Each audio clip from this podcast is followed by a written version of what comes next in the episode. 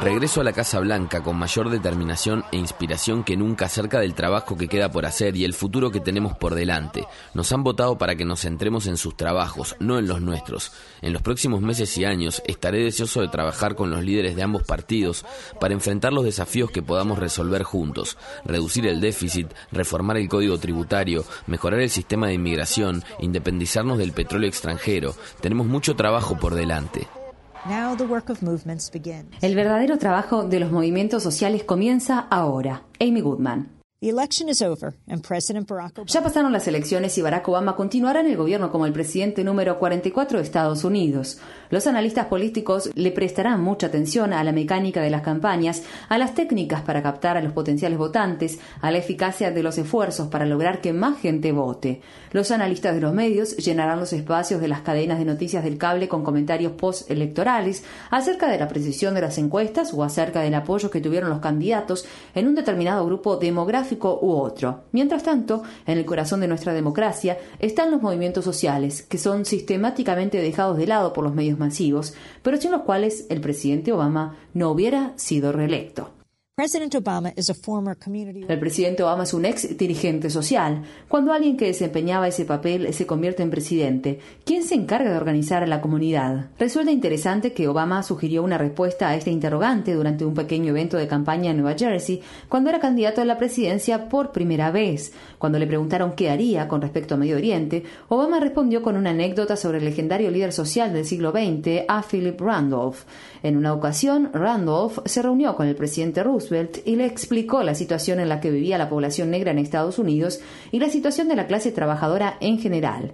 Roosevelt escuchó atentamente y luego respondió, estoy de acuerdo con todo lo que dice, ahora oblígueme a hacerlo. Obama reiteró ese mensaje. There you have it. Make him do it. Ahí está la respuesta. Oblíguenlo a hacerlo. Es una invitación del propio presidente. Durante los años que duró el gobierno de Bush, la gente sentía que se daba la cabeza contra la pared. Tras la primera elección del presidente Obama, esa pared se transformó en una puerta, pero la puerta estaba apenas entreabierta. Entonces surgió la pregunta, ¿se abrirá de una patada o se cerrará de un portazo? La respuesta no debe darla al presidente, independientemente de su poder, sino que es un trabajo que corresponde a los movimientos. Ben Jealous es un dirigente social que se toma en serio su trabajo. Tiene una larga lista de logros y una lista aún más larga de objetivos por lograr como presidente y director ejecutivo de la Asociación Nacional para el Progreso de la Gente de Color. Advierte que 2013 será un año de importantes aniversarios, entre ellos el 150 aniversario de la proclamación de emancipación del presidente Abraham Lincoln, el aniversario número 50 de la Marcha sobre Washington por el Trabajo y la Libertad, encabezada por Martin Luther King en 1960 y el 50 aniversario del asesinato de Medgar Evers y del bombardeo de una iglesia en Birmingham, Alabama, en el que murieron cuatro jóvenes afroestadounidenses. Obama asumirá su segundo mandato presidencial en 2013 en el día de Martin Luther King. Jailus me dijo en la noche de las elecciones, poco antes de que Mitt Romney diera su discurso de aceptación de la derrota.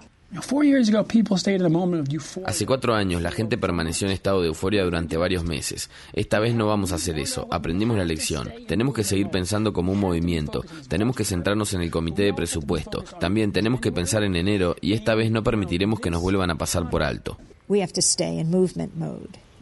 Eso es justamente lo que están haciendo los jóvenes inmigrantes, los estudiantes indocumentados que fueron arrestados por ocupar oficinas de campaña en una serie de protestas contra las deportaciones, constituyen el movimiento de derechos civiles de nuestra época.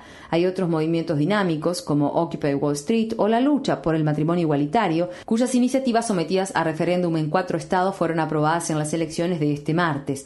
Tras el desastre provocado por la gran tormenta Sandy y a pesar de la gran cantidad de recursos gastados por la industria de combustibles fósiles para ocultar lo que sucede, el cambio climático y lo que hagamos al respecto es ahora un asunto que el presidente Obama sugiere que enfrentará. En su discurso de victoria afirmó. Queremos que nuestros hijos vivan en un país que no esté abrumado por la deuda, que no esté debilitado por la desigualdad, que no esté amenazado por el poder destructivo del calentamiento global. Fue gracias a la presión de los activistas de base que se manifestaron frente a la Casa Blanca que Obama postergó su decisión acerca del controvertido oleoducto Keystone XL, que se extendería desde Canadá al Golfo de México. Más de 1.200 personas fueron arrestadas hace un año en una serie de protestas frente a la Casa Blanca.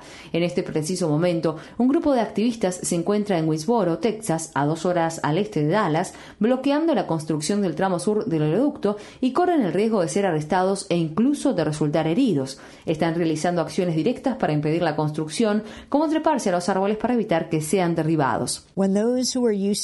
Quienes tienen acceso privilegiado al presidente le susurran sus demandas al oído en la oficina oval. Si el presidente no puede señalar afuera y decir si hago lo que ustedes me piden, ellos se alzarán en rebeldía. Si no hay nadie ahí afuera, el presidente está en graves problemas. Eso en el caso de que esté de acuerdo con ustedes, pero ¿qué sucede cuando no lo está? El presidente de Estados Unidos es la persona más poderosa del planeta, pero hay una fuerza más poderosa, el pueblo organizado a lo largo y ancho del país, que lucha por un mundo más justo y sustentable. El verdadero trabajo comienza ahora. Obama. No importa si eres negro, blanco, hispano, asiático o indígena estadounidense, joven o viejo, rico o pobre, capaz o discapacitado, homosexual o heterosexual, puedes lograrlo. Aquí, en Estados Unidos, si estás dispuesto a intentarlo,